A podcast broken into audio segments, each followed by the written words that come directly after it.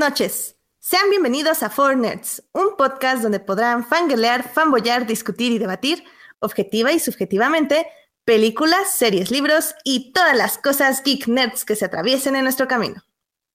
Yo soy Edith Sánchez y conmigo se encuentra Alberto Molina. Hey, hola Edith, buenas noches a todos. Bienvenidos a este programa número 29. Qué emoción, estamos a un programito del 30, qué nervios. Ya, 30 programas, Edith. Aunque si contamos, aunque si contamos el piloto, ese sería el número 30, pero bueno, dejamos que el, el piloto fue el piloto. El piloto. El piloto es el número cero, así que pues sí, sería nuestro programa número 29. Y pues bienvenidos a todos los que están este, pues, el día de hoy acompañándonos en este programa en vivo. Ya saben que pues pueden comentar con nosotros a través del chat, eh, a través del Twitter con el hashtag ForNerds. Y pues hoy tenemos muchas cosas de las cuales hablar, así que pues ya de una vez le doy la, la palabra a Edith para que presente a nuestros inesperados invitados del día de hoy, porque eso fue muy, muy, muy, muy chido a la vez y muy extraño. Pero pues ahí tenemos casi, casi casa llena, entonces esperemos que, que esto no se caiga, amigos. Creo que la transmisión va bien hasta ahorita. Entonces, cualquier cosa de que, que vean de fallas de audio o algo, pues díganoslo en el chat. Sí, digo, la verdad es que sí estoy como muy emocionada, igual que tú, porque sí hay casa llena. Pero sobre todo, digo, eh, sin hacer de menos a nuestros queridos invitados, pero es que regresó un hijo pródigo. Sí, Alberto. no lo puedo creer. Estoy muy Estoy emocionado. muy feliz, ojalá que no se le caiga la señal mientras está aquí con nosotros. Pero denle la bienvenida a uno de los Four Original Nerds, Melvin. Melvin, ¿cómo estás? Muy bien, Edith. Muchas gracias. Estoy bien y todo. Estoy casi comiéndome el micrófono. Pero aquí estoy. Aquí estoy porque vamos a hablar de una peli muy chida. Yay. Oh, sí. Oh, sí. Y para hablar de esta película tenemos otros dos invitados más que se nos unieron porque igual que nosotros quieren hablar de esta película y la verdad es que me alegra mucho porque ahora que está aquí Melvin creo que me va a ayudar a mí porque creo que los otros dos van a estar de la parte de Alberto, lo cual me preocupa un poco, pero está bien, no importa. Entonces, esa risa que escuchan es de Daniel, que nos ha acompañado en, pro- en programas pasados y es miembro del podcast de Destripando. Hola, Daniel. Eh, Hola, hola, gracias por la invitación. ¿Qué tal? Este, muchas gracias por acompañarnos. Y también quiero presentarles a otro invitado que de hecho nos acompañó hace dos programas, este Carlos Ochoa. Hola, Carlos. Uh, hola, ¿cómo están todos? Uh, Buenas gracias por la noches. invitación tan impromptu. Buenísimo. No, Eso es bueno todo. que, que todos se pudieron unir a esta transmisión y pues la verdad, ¿por qué no ya vamos con el tema de, de la semana? Porque la verdad nos va a llevar un rato hablar de ello y también hay que hablar de otras películas que nos hicieron tener muchos feels, ¿verdad, Alberto? Así es, pero pues primero hay que rantear sobre el estreno de la semana, se podría decir. Oh, sí. O del Oh, año. oh. Mm, Ay, ay, ay, ay. Bueno, pues vámonos a cine entonces. vámonos. Películas, Cine. cartelera comercial en Fortnite. Este fin de semana se estrenó eh, una de las películas de Marvel más esperadas de este año. Y digo una de las porque realmente va a haber otros dos estrenos más. Entonces, digamos que tenemos cubiertos los superhéroes por este año. Pero eh, definitivamente, eh, tanto a nivel social se podría decir y tanto a nivel cinematográfico de, de, pues sí, de los cinéfilos se podría decir, este Black Panther fue un fenómeno mundial y de crítica desde hace una semana.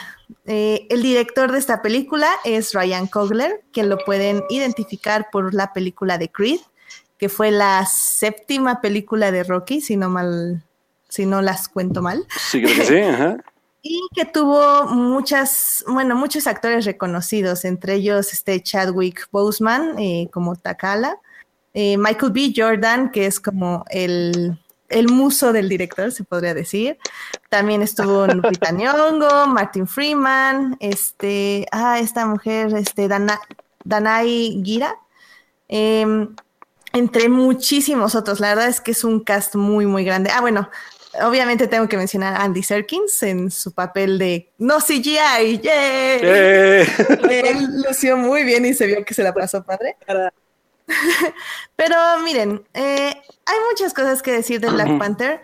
Nada más yo creo que va a ser muy oportuno si dividimos un poco nuestras críticas, chicos.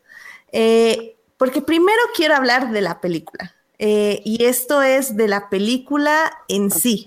O sea, sin tener en cuenta el, ¿cómo se dirá? El impacto social que tuvo ya sea en Estados Unidos, porque aquí pues tal vez no fue tanto, obviamente, pero en Estados Unidos o tal vez en otras partes del mundo, no lo sé, pero eso lo quiero dejar como hasta dentro de un ratito. Ahorita a mí me gustaría hablar de la película en sí, o sea, su historia, sus personajes, su actuación, este, la fotografía, la música. Entonces, ¿por qué no nos vamos por orden alfabético? Carlos, ¿qué te pareció la película? Eh, órale, este, pues en general me gustó. Este, me gustó más de lo que yo pensé que me iba a gustar, pero al mismo tiempo yo quería que me gustara más y no, no me atrapó así tanto. Pero me gustó, creo que em, la disfruté bastante más que los tres estrenos del año pasado, entonces estoy como medio, la sigo digiriendo, ¿no? me gustó mucho el diseño de producción. ¿No? Creo que es impresionante, ¿no? Y, es lo, creo que es uno de los aspectos más destacables de la película, sin meternos todavía como a la actuación y eso. Este, el diseño de producción, el vestuario, el maquillaje es verdaderamente impresionante y no solo impresionante, sino también sumamente original.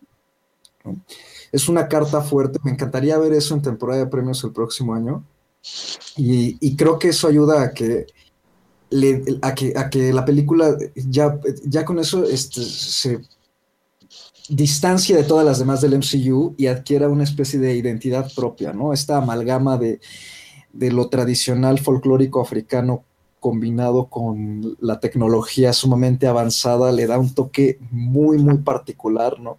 Que por momentos me recuerda a lo que pasa con Asgard, ¿no? Y también la amalgama entre lo, lo nórdico y la tecnología, pero creo que aquí es muy, muy notorio sobresale mucho porque además hay mucho color y eso se agradece, ¿no? Porque en sí las películas del MCU sí han llegado a manejar cierta estética, ¿no? Sobre todo es la estética que yo le llamo del Capitán América y que se ha respetado también en todas las películas de, los Avengers. Entonces, este, como que el cambio se agradece mucho. Y fuera de eso, creo que es una película muy, muy, este, nos regresa otra vez, ¿no? este problema que es una película de origen, entonces tenemos una trama bastante básica, eh, un elenco que la lleva bien, pero sin embargo, para mí no hay nada destacable, todo el mundo está bien. Y, lo mismo, o sea, tenemos cosas predecibles y el, tipo de, de, actos que ya esperamos ver en este tipo de películas, ¿no? Entonces, creo que cumple, cumple bien. De entrada cumple bien, no es la gran maravilla, yo veo que dicen sobre todo en Estados Unidos, pero tampoco es eh, el eh, tampoco es, ese bodrio eh, adormecedor que, he visto en las quejas de algunas personas. No sé los demás. Tú, Daniel, ¿qué piensas? Me gustó, está muy entretenida. Digo, es técnicamente estamos viendo nuevamente eh, pero con el Rey León. Entonces, soy muy fanático de ambas películas, así que no me molesta, al contrario. Eh, eh, no sé de cuál fumaron todos los que decían que es la mejor película del, del universo Marvel. Sí es muy buena, pero no, no, yo no la considero ni en el top 5, pero de que vale la pena verla, vale la pena porque, como mencionaban, la, es refrescante la, la visión.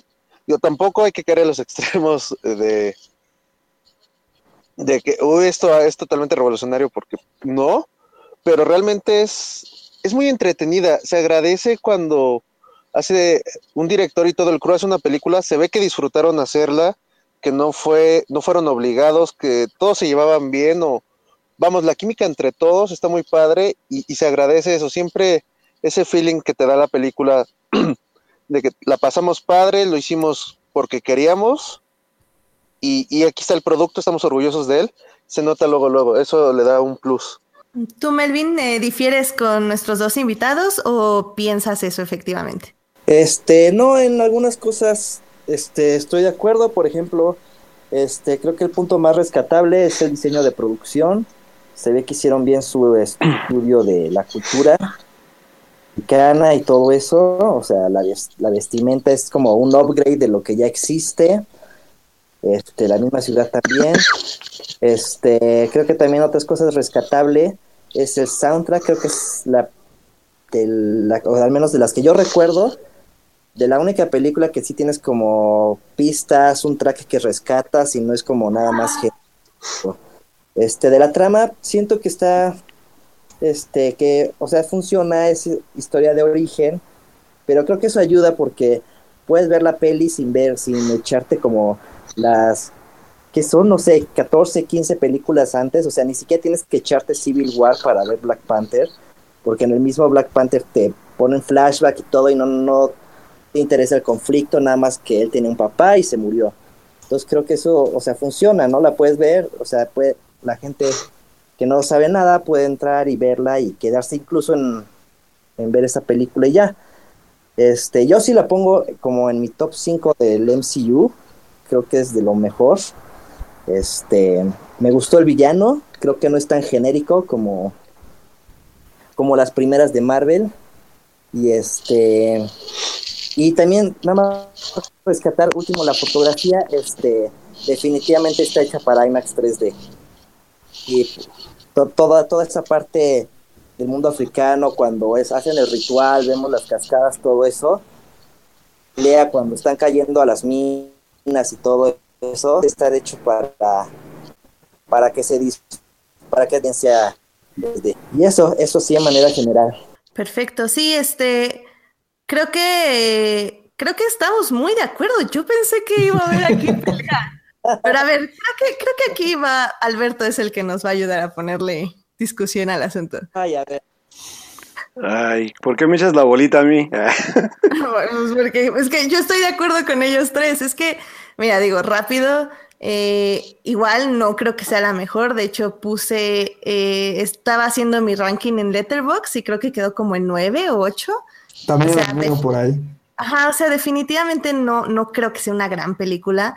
Obviamente me gustó muchísimo más que Thor porque tiene un desarrollo de personajes, tiene un objetivo la película, o sea, trata de, de que veas no el lado eh, bueno o malo, sino que entiendas ambos lados, o sea, entiendes al villano, entiendes al héroe, y eso creo que para mí es muy importante porque te habla de que, mm, de que justamente, o sea, de que todo no es blanco y negro, que, que hay un desarrollo, hay un, un, pensamiento detrás de la ideología de la película y de lo que te quiere enseñar acerca de esta historia, de este país, que sobresale a todos, pero a la vez está escondido porque no quiere em, compartir, o bueno, más bien cree que es un peligro compartir sus conocimientos para ellos mismos, pero que al final, o sea, justamente nuestro héroe tiene que decidir eso, o sea, de, ser una persona con la que uno no se puede relacionar mucho porque es un rey, porque porque tiene como esta actitud súper, o sea, es una buena persona y, y, uno es muy difícil que te puedas empatizar o bueno, o identificar con una buena persona. Y, y, es por eso que yo he escuchado mucho que muchas personas se relacionan más con el villano, porque es más fácil ver su punto de vista, porque por lo que vivimos, por lo que estamos en este mundo, ¿no? En este mundo que no es Wakanda. Pero ver que este, este viaje donde el personaje principal, este T'Challa, este, aprende o, alcanza a entender su punto de vista y a, y a relacionarlo y, eh, ¿cómo se dice? Como hacerlo propio el discurso del otro y, sacarlo de, una forma en que le sirve a los dos, o sea, o bueno, de que le sirve a su pueblo, eso me parece muy bien. El problema sí creo es que hay como bueno, lo diré un poquito más adelante, pero sí no, hay momentos con el, ritmo como que se pelea mucho el director.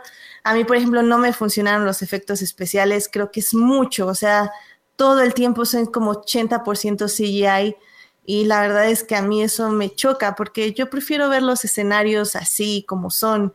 Y había escenarios muy bonitos y muy bien hechos, la ropa, las, o sea, todo lo que es diseño y producción está muy padre y creo que lo echas a perder con tanto CGI. Pero, o sea, en general estoy de acuerdo con nuestros tres invitados. Este, tú no sé qué piensas, Alberto. Sí, digo, yo creo que es una película, yo, yo lo tuiteé hace rato, se me hace una película, creo que desde que empezó el universo cinematográfico y se empezaron a definir todos los personajes, creo que no había visto yo algo tan auténtico, sobre todo en lo que menciona Melvin, que se me hace lo más valioso de la película, que es el diseño de producción. O sea, la forma en que juega Kugler con tanto con, con, con, lo que le hace la gente de producción para sus escenarios, para, los, para la vestimenta, la música, el aspecto de fotografía. Por ejemplo, este, este plano de, del personaje de, de Michael B. Jordan cuando incendia una parte de este del bueno del de, de, Wakanda por ejemplo dentro del palacio principal no que es buenísima esa escena digo, tiene, en aspectos de producción no, le, no, le, este, no le pido nada.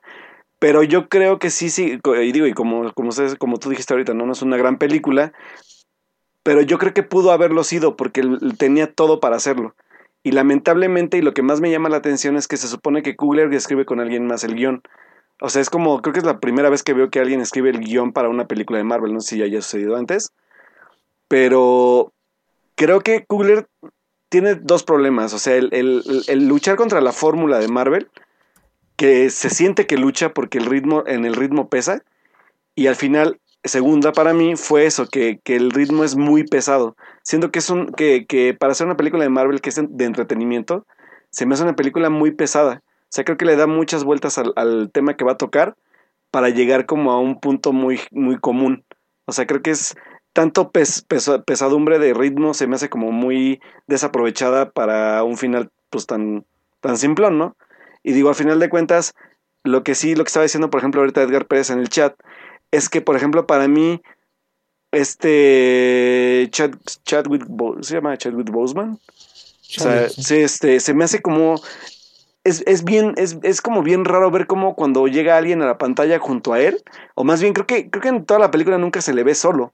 O sea, se, se nota que sí hay como un todavía un problema actoral con este con esta elección de, de, personaje de Black Panther porque Chadwick no tiene como fuerza como dramática y para eso yo creo que sí le apoya bastante tanto el personaje de, de, de Lupita como de la generala no, no, sé cómo se llama la actriz que creo que sobresalen mucho más que, que y digo hasta cuando aparece Michael B. Jordan no que que, que se da un duelo de actuación ahí bien interesante con este con, con Andy Serkis, por ejemplo, ¿no? Entonces creo que en actuación sobre todo, creo que, digo, yo solamente vimos a, a Boseman minutos en Civil War, y digo, al menos esperaba que sí fuera un personaje un poco más memorable, pero la verdad es que yo puedo decirle a tal grado de que si se moría, no me importaba. Yo prefería ver como a otros personajes que le brindaban como personalidad a lo que él le está dando. Pero digo, a final de cuentas, y, yo también sé que hay partes por, por, las que le gustó a y que creo que es muy valioso, y por las que creo que se estuvo peleando en Twitter hace unos dos días, que, tiene que ver, que tiene, tiene que ver un poco con esta parte como de, de que nos guste o no, y, digo, no, no por eso va a ser mejor o, peor película, pero creo que sí es un factor relevante todo ese aspecto de, de, un casting al 90% de, de, de actores de color. Eso está súper interesante. Y segunda, la forma en que, y sobre todo, y, chequen eso, eh, porque es lo que yo ahorita les digo con, con, el personaje de Black Panther. A final de cuentas, los personajes que rodean a Black Panther y lo hacen ser él, son personajes femeninos. Entonces, eso está bien, bien interesante. Sí. Entonces, creo que, que, es, creo que, creo que tiene como lecturas o, o, más bien como un discurso interesante, más creo que se, para hacer un discurso tan interesante o un, un paso adelante en la industria, siento que se perdió en la fórmula y creo que esa, esta era una película para que traspasara un poco esa fórmula, aunque yo sí creo que hay como decisiones narrativas que se arriesgan. Por ejemplo, esto, esto que hemos venido estando diciendo que, que sí es el Rey León, que sí no lo es, pero cómo rompe con esa estructura del, del como del, de la figura paterna y del cómo, cómo se viene, la viene a romper, que es con esta parte del, del no eres perfecto, serás un ejemplo para mí, pero yo tengo que empezar a tomar mis decisiones como, como líder, ¿no? Eso, eso se me hizo súper interesante. Y creo que a final de cuentas, y como dice Carlos, comparando yo un poco con lo que se había venido haciendo en el universo cinematográfico, creo que sí es una película valiosa exactamente por lo que vino a hacer. Aunque yo sí, la verdad, o sea, personalmente, la película me pesó bastante. Yo, yo se lo dije cuando ya salí de, ver, salí de verla. Le digo, ¿sabes qué? Que ya siento que ya duró mucho. O sea, que fue una película que pudo haber sido un poco más concisa, un poco más como dinámica, porque incluso la verdad es que para mí las escenas de acción, las, las escenas de acción entre comillas comunes, balazos, madrazos, para mí todo funciona como siempre ha funcionado en el universo cinematográfico y me dieron flojera. Pero las secuencias de, de pelea cuerpo a cuerpo, que son dos, se me hicieron valiosísimas. Y digo, hay un ejemplo ahí bien grande que tiene Kugler con la cámara, como lo que hizo con Creed cuando, las, cuando la pelea principal de box. O sea que usa un poco de plano secuencia, corta, pero hace acercamientos interesantes con el manejo de cámara. Eso se me hace mucho más valioso que ver una persecución clásica de coche, una explosión clásica de fuga. O sea, clichés que ya sabemos que están en el universo, pero que creo que se compensa bien con lo que viene a hacer con este con este armamento cultural que, que, le, que le, aplica un poco al, al, al universo de, de, Black Panther en sí nada más. Y digo, es que, bueno, por ejemplo, yo donde me refiero a lo del ritmo, es que yo siento que hay dos películas, o que al menos estas son dos películas eh, fusionadas en una sola. No sé si a alguien más de ustedes les dio como esta sensación. A mí sí. ¿En qué aspecto, Carlos?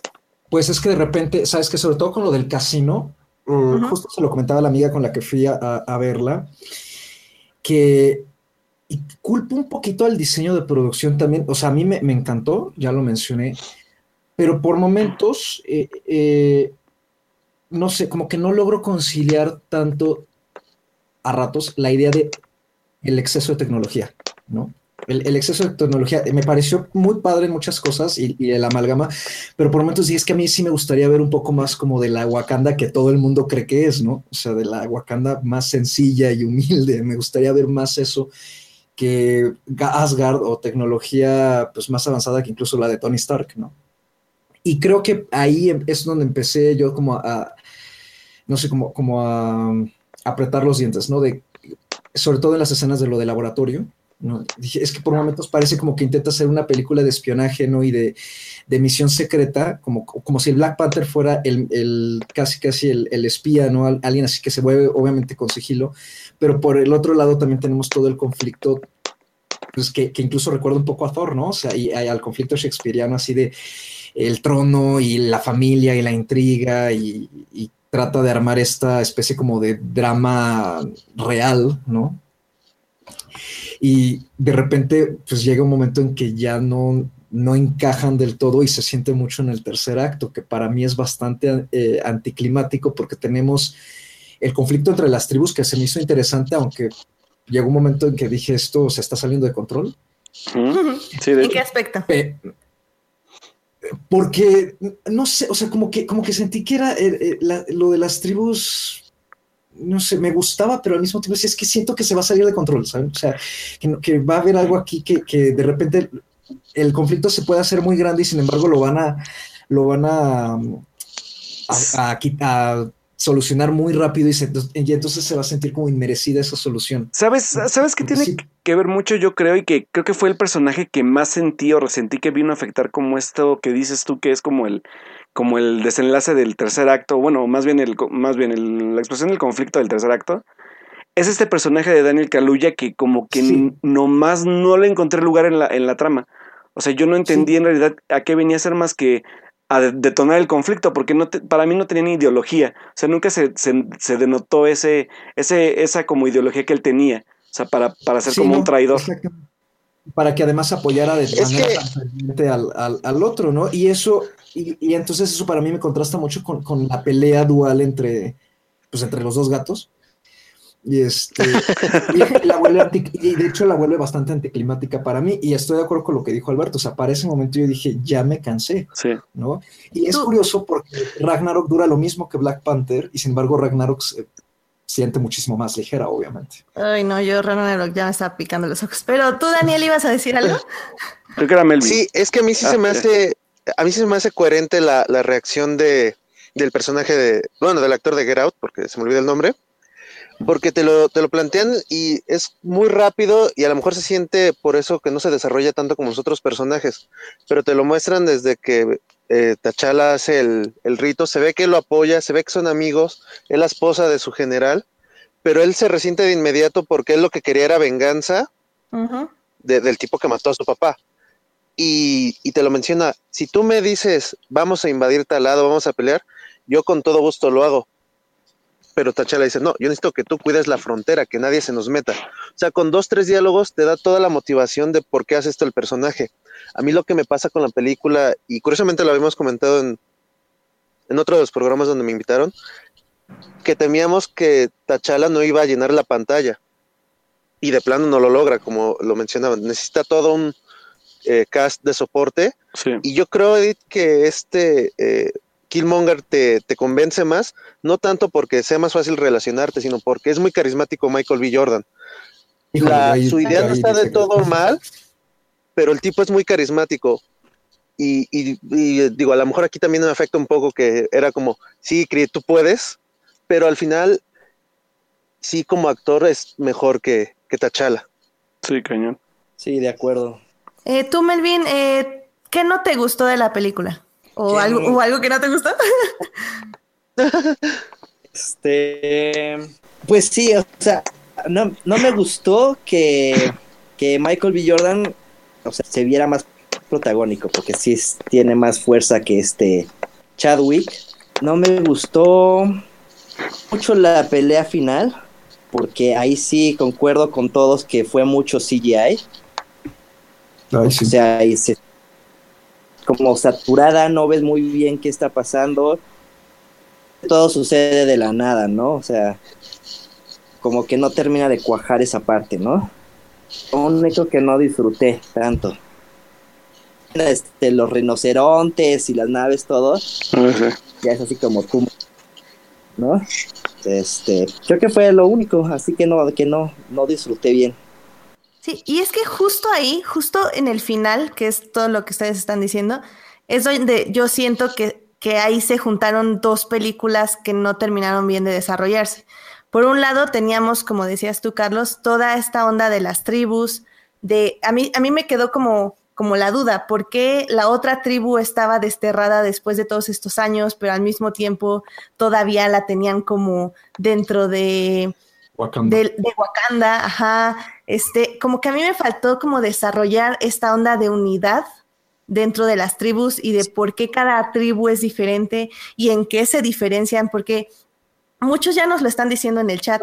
O sea, algo que tiene esta película y que es muy hermoso es toda esta em, riqueza cultural dentro de Wakanda, que obviamente está inspirado en muchas tribus africanas, pero esta riqueza cultural que a mí me hubiera gustado que tuviera más, em, más relación narrativa con lo que nos estaban mostrando en pantalla. O sea, sé que tienen una historia y sé, o sea, es como, es como en, no sé, El Señor de los Anillos. O sea, sabes que que cada elfo viste de cierta forma porque sus raíces, porque su historia, etc. etc.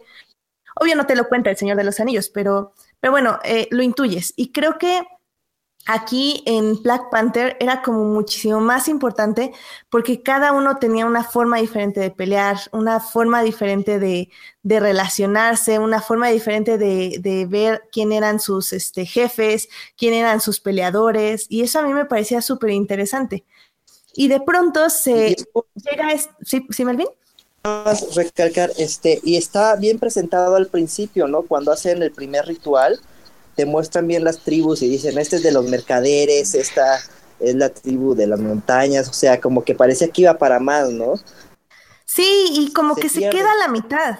Sí, y, y, luego llega esta otra trama que es del heredero perdido, que ya es justo la trama, como decía creo que Daniel, del Rey León, eh, donde estamos buscando quién es el heredero y cuál es la misión del rey, y el rey cómo busca su verdadera este, vocación dentro de, de, de sí mismo y de para su pueblo. Y, y siento que al final es justo esto lo que no me funciona de Black Panther, o sea, eran dos películas que tenían que tratar de dos cosas diferentes y al final no logras ni hacer ni una y otra. Y sí siento, como dice Alberto, que fue mucho por presión Marvel, o sea, por presión de este personaje tiene que estar listo para Infinity War y, aquí, necesitamos que se sepa esto, que se sepa el otro, que Wakanda ya esté, bueno, porque eh, tal vez Daniel nos pueda decir un poquito más de esto de Eh, ahora, ahora que en esta escena final, eh, que Wakanda ya está este, abierta para el mundo, ya está compartiendo su tecnología, ¿qué significa también esto para el universo Marvel? que es algo que también podemos tocar, porque o sea, no sé, siento que justo apresuran mucho a que el director llegara a este final. Y eso es lo que daña un poco a Black Panther, pero está construida en bases sólidas, se podría decir. Sí, yo creo No sé tú, Daniel. Oh, bueno. Sí, Melvin. Perdón, O sea, eso de llegar a, pues sí, a Infinity, pues creo que lo resolvieron al final con la escena extra. Y más bien peca porque Marvel ya tiene su estructura de, ok, tu tercer acto es nada más el héroe contra el villano. O sea, destruyen la historia que van construyendo porque en muchas pelis y al final es como, pues es de superhéroes, tenemos que llegar a una batalla final. Como episodio de los Power Rangers, ¿no? no bueno. Sí, o sea, el Zord, el Megazord contra el monstruo agigantado, así. O sea, sí, tuvieran o no que llegar a Infinity War, creo que al final todas las películas de Marvel siempre es así, una batalla villano. Ya es como, ya, ya le dimos chance a los realizadores de contar su historia, construir sus personajes, pero ahora tenemos que llegar a este clímax, entre comillas, ¿no? De la batalla final. Y bueno, el otro aspecto que yo quería discutir con ustedes y que la verdad aquí me voy a adelantar yo, porque este fue mi momento de la semana, este, es que a mí me encantó la reacción de la gente y es, y digo, es algo que vimos con Wonder Woman. Eh, todas las niñas vestidas de Wonder Woman, o sea, que independientemente de la película, que es lo que yo justo tal vez me estaba peleando en Twitter hace dos días, como me quemó Alberto, es que eh, muchos están, a mi parecer, criticando la película porque es un por la reacción que tuvo la gente. O sea, dicen, es que la película no es buena, entonces no sé por qué se están reaccionando así. O eh, es que si quieren apoyar a la cultura africana, pues deberían ver documentales africanos. Y así como... ¡ah! y, es exactamente es lo mismo que Wonder Woman. Eh, es que Wonder Woman ya existía desde hace 40 años. ¿Por qué hasta ahorita este, se dieron cuenta que existe? Y es justo esto de la visibilidad. Y digo, hay un video que les voy a compartir en la página ya cuando se publique el, programa.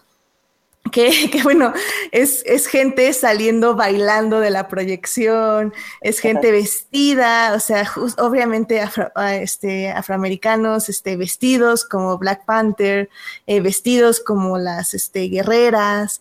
Y la verdad es bien bonito ver esto porque o sea, independientemente de que la película sea buena o mala o que tenga estos aspectos que acabamos de describir, em, creo que es importante tener este tipo de visibilidad eh, en una película tan importante eh, de un estudio como Marvel. Eh, tal vez, obviamente, no sea tan importante para nosotros, México, donde pues no es, no es nuestra, como dicen, raza. Este, no sé, no, no somos así, pues, en, piel al menos. Pero, pero sí, sí lo es para Estados Unidos ahorita los momentos que están viviendo y, y pues, ¿por qué no? Tal vez en otras partes del mundo, tal vez no para África en sí, pero pues tal vez para, o sea, un niño que vive, no sé, en Noruega, o, ¿sabes? Es, es, es, algo que a mí me gusta mucho y como dice Isaac aquí en el chat, eh, o sea, la importancia, él dice, siento que su importancia está en sus aspectos simbólicos, lo que quieren dar a ver es que aunque todos seamos diferentes de aspectos ideológicos, seguimos siendo personas.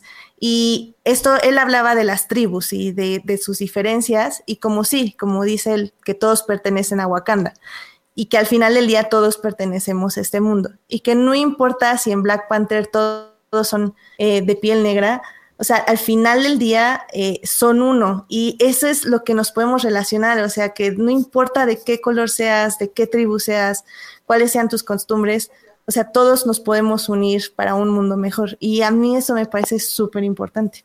Totalmente. Y aparte digo, lo, cierran con la, con creo que una de las más, de una, bueno, o sea, las, las secuencias de after credits de Marvel creo que es de, la, de las más importantes que he visto en mucho tiempo, porque digo, esto, esto a lo mejor igual lo apoyo un poco al, al abona un poco a lo que viene con Infinity War, pero también tiene un discurso propio y eso está bien, bien interesante.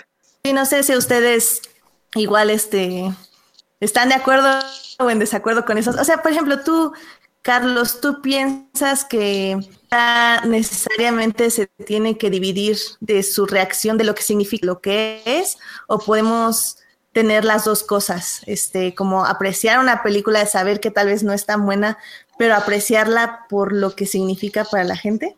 Híjole, es una pregunta bien delicada, ¿no? Porque sobre todo cuando se trata de películas que supongo que ha de, ocurrir, ¿no? Este, que son películas que sabemos que son, pues tal cual, ¿no? O sea, pues trabajos mal hechos, ¿no? O sea, este, eh, técnicamente mal hechos en términos de actuación, o sea, en varias cosas y sin embargo, pues no pasan, pasan al, colectivo de una manera tan importante, pues es difícil, es, difícil este, definirlo.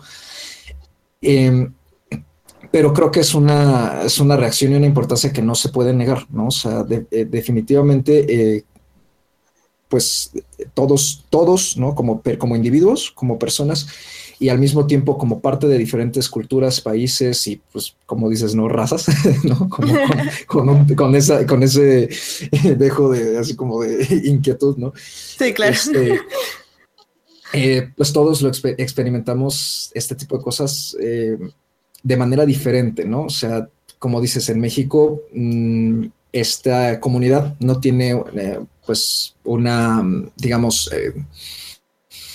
no tiene, no tiene tanta, no es muy grande, ¿no? Entonces no hay una gran, o sea, la, recepción no va a ser igual que, por ejemplo, en Estados Unidos, a que, por ejemplo, estoy seguro de que si hubiera este, pues un superhéroe o una película del superhéroe, ¿saben? O sea, es, el alcance de la película en, términos de, pues sí, de distribución de blockbuster, ¿no? El, que sea una película que llegue a todo el mundo por ejemplo, si hubiera algo así, este, con un personaje a lo mejor de alguna de nuestras etnias, ¿no? Creo que también sería una... o, lo que pasó con Coco. Lo que pasó con Coco. Entonces creo que, creo que, o sea, independientemente de lo mucho o no que nos haya gustado la película, sí tenemos como que respetar eso, ¿saben? Este, de, de la manera en que le ha llegado a otras personas, sobre todo por, por lo que significa como representación y como, como de, sus experiencias, ¿no? Porque yo he leído varios comentarios de, pues es que para representación, ejemplo, ¿no? Tenemos Moonlight, tenemos esto, tenemos esto otro, tenemos Malcolm X, tenemos, pues sí, pero vamos, o sea, no le vas a poner a un niño a Moonlight. claro. Sí, no. No, el niño va a querer ver, ver, el, eh, ver al gato trepando las paredes, ¿no? Lo mismo, o sea, no vas a querer ponerle, no sé, Erin Brockovich, por ejemplo, a una niña de 10 años. La niña quiere ver la Mujer Maravilla. Exacto. Este, también, eh, Daniel, no sé tú eh, cómo veas eh, todo lo que sucedió en Black Panther como repercusión para lo que sigue del universo Marvel. Creo que esa fue una pregunta que quedó un poco al aire hace rato. Entonces, saliendo un poco de, de este tema de, de, lo que es la representación, tú también debes saber un poco cómo va más, porque yo sé que Black Panther no es como un gran cómic o un cómic muy vendido o muy querido, pero ¿cómo crees que sea ahora el recibimiento después de esta película? ¿O en los cómics o también en el universo Marvel cinematográfico? Mira, eh, bueno, ninguna película ha servido realmente para aumentar las ventas de los cómics, por más exitosa que sea. Eh, T'Challa como personaje siempre ha sido importante dentro de, de Marvel es de las creaciones del dúo maravilla de Marvel, o sea, Jack Kirby y Stan Lee. Es de esa mitad del universo que inventaron dentro de los Cuatro Fantásticos y siempre ha sido bien importante el personaje. Ha estado como parte de los Illuminati, ha ayudado contra... En todos los eventos de verano siempre está presente T'Challa, porque es un personaje muy carismático. Eh, incluso, y, retomando, podemos mezclar cómics y lo de representación es por eso tan importante, porque fue el primer superhéroe mainstream negro. No era como el... Es un rey y literal era el, mero mero, ¿no? Entonces, eso es padre. Eh, no creo que, que, te digo, en los cómics lo afecte mucho porque él siempre ha sido... Sus títulos son muy hit and miss, de repente vende bien, pero se les cae luego, luego, por lo mismo de que de repente se les olvida que es un superhéroe y lo tratan de hacer temas más racistas o raciales, mejor dicho. Sí hay que tocarlos, pero de repente se concentran mucho en lo político, que también le pasa al Capitán América, ¿eh? De repente es, ahí vamos a hablar de política y todos contra Trump o, o vamos contra Al Qaeda y estas cosas. Y es cuando la gente eh, deja los, esos títulos, cuando los hacen demasiado políticos. Siempre los ayuda, pero si se al final del día uno compra cómics para entretenerse, si no, para eso compra el periódico, para saber las noticias. Entonces, por ese lado. Y en la película te está dejando eh, todas las piezas de por qué van a ir a, ahora sí que todos a Wakanda como se ven en el tráiler, porque ahí hay tecnología, el vibranium, que es de lo que está hecho el escudo del capitán, es, es la lesión más fuerte del universo Marvel, bueno, al menos del cinematográfico, y obviamente va a ser como la punta de lanza de esa defensa del planeta. Cuando Tony se dé cuenta que su tecnología es buena, pero no tiene el material tan resistente, es como hacia dónde van a ir. Y como creo que Alberto es quien mencionaba, ¿no? La escena final con Bucky, se ve que lo está ayudando. Eh, mi personaje favorito de la película, que es la hermana de T'Challa, es súper carismática la actriz. y, me gusta mucho ese personaje. Eh, digo, si quieren seguir un poco más a la actriz, la pueden ver en Doctor Who, en Black Mirror. Y, ahí te da, con esa pequeña escena te están dando a entender por qué en los trailers ya vemos a Bucky otra vez con brazo y, peleando al lado de Steve. Literal, ellos lo, lo vimos al final de Civil War, se lo llevaron para curarlo. Hace un pequeño chiste, incluso ella, de, uy, otro blanquito que tenemos que arreglar. sí. con pequeños tintes, eh, te recuerda que sí está conectada a, toda, a todo el universo, pero no es como Iron Man 2, que era un tráiler de otra película. Aquí tienen un buen desarrollo. Sí, y en este aspecto tú, Melvin, este, bueno, para quienes no saben, Melvin está haciendo un rewatch de, de todo el MCU eh, y cada semana está, cada semana, ¿no, Melvin? Sí. Estás publicando eh, un review de todas estas películas. Y, y, tú ahorita, por ejemplo, a mí me llama la atención porque obviamente Black Panther es la introducción a un universo, digo, a un personaje. ¿Tú cómo la sientes en comparación a la introducción de otras películas como Iron Man o como Capitán América? Pues justo ahorita que la vi por segunda vez, me estaba preguntando cómo va a encajar con los nuevos, ahora sí que los nuevos Avengers, ya que pase Infinity War. Creo que, o sea, hubo una buena introducción en Civil War y me gusta esta introducción. La siento un poquito así, así contando otra vez la historia de Thor, pero también ya está entrando una nueva generación que quizás ya no vio Thor, ¿no? Entonces, me parece que es una buena introducción, pero la verdad no me imagino cómo va a jugar con los demás personajes. No me lo imagino como en un equipo de Avengers, o sea, ya acabando esta fase, acabando Infinity War, este, no sé cómo vaya a jugar, no me lo imagino dentro de todo este universo todavía. Sobre todo porque... Alzo mi mano. Porque siento que es un personaje como muy complejo, porque es un rey y tiene todo, entonces sí me intriga ver cómo va a jugar eso como a futuro. Como dices, ¿no? La introducción, o sea, se nota la influencia que va a tener Wakanda en Infinity War, ¿no? Que la tecnología va a ver de ahí armen al, quizá al mundo, ¿no? Para, para vencer a Thanos o no sé, pero se me hace como que no es alguien que lo jugara un equipo, ¿no? Se me hace como más complejo. Pero no sé. Eh, pues no sé, ya, yo creo que ya con esto podemos concluir nuestra super análisis de Black Panther. No sé si alguien quiera añadir algo Carlos, más. Carlos iba a decir algo.